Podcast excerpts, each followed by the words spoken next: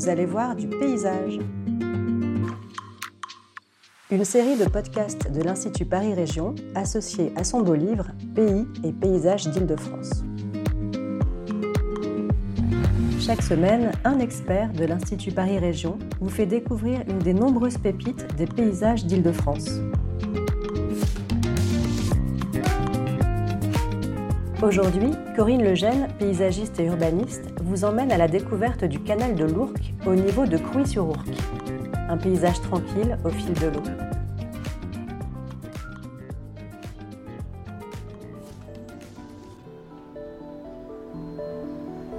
La commune de Crouy-sur-Ourcq se situe dans l'Orxois, au nord-est de la région Île-de-France. Son territoire s'étend de la rivière à environ 50 mètres d'altitude, aux collines de l'Orxois à environ 165 mètres, le village, lui, s'est construit à l'abri des inondations, autour de 60 à 60 mètres d'altitude. Le fond de la vallée de l'Ourcq et ses marais sont clairement délimités à l'est par la ligne de chemin de fer Paris et La Ferté-Milon et sa gare de Crouy-sur-Ourcq. Par contre, à l'ouest, on va retrouver le canal de l'Ourcq. Une grande partie des marais est inventoriée comme une zone naturelle d'intérêt écologique, faunistique et floristique, qu'on nomme souvent ZIEF, L'intérêt de cette zone résulte d'une mosaïque de milieux favorables à la biodiversité animale et végétale. La richesse porte principalement sur les milieux humides, les boisements, les coteaux et les pâtures. Depuis le XVe siècle, le pays de l'Orxois alimente la capitale en céréales, en bois de chauffage et de construction par l'Ourcq. La rivière est alors aménagée pour la rendre navigable et développer l'approvisionnement de la capitale. À la fin du XVIIIe siècle, la capitale a soif l'idée émerge de creuser un canal pour alimenter Paris en eau potable tout en permettant le passage des marchandises. C'est Bonaparte qui concrétise l'idée. La construction du canal de l'Ourcq débute en 1802 et s'achève en 1825. La navigation est ouverte dès 1822 entre Mareuil et Saint-Denis. Cet ouvrage d'art, long de 130 km, appartient toujours au domaine public fluvial de la ville de Paris.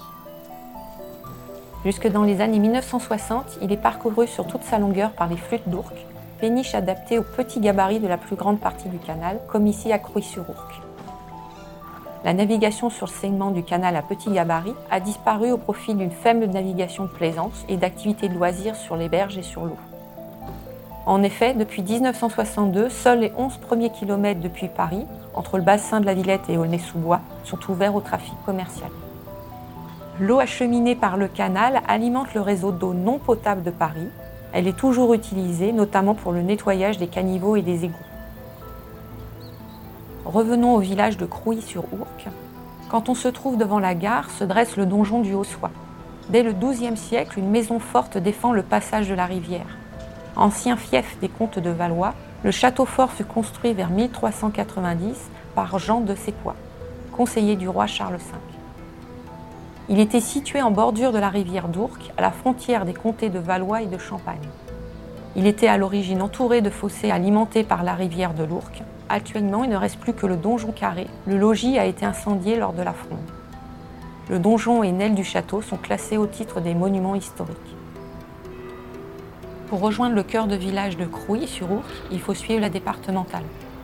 Notre regard recherche la flèche de l'église, mais l'église de Crouy ne se voit pas de loin. Elle ne cherche pas à dominer. Discrète dans le paysage communal, l'église, par les caractéristiques de son clocher trapu et carré, a été datée par les historiens du XIIe siècle. Cependant, elle a été profondément remaniée, excepté le clocher, par Méry de Sépois et son fils Robert, seigneur de Crouy, en 1550. Aujourd'hui, les franciliens rêvent de verre. Le canal de l'Ourcq leur offre un beau ruban vert. L'ambiance du canal de l'Ourcq à Crouy tranche avec celle proche de la capitale, où il règne une grande effervescence avec les nombreux projets de réhabilitation urbaine qui longent ses rives, notamment Seine-Saint-Denis. Cette partie du canal de l'Ourcq, aux confins de la région Île-de-France, mérite le déplacement. Il offre une promenade aisée grâce au chemin de halage, au cœur d'une campagne paisible et tranquille. Le canal ondule en suivant la vallée de l'Ourcq. Il se démarque dans le paysage par son alignement de peupliers.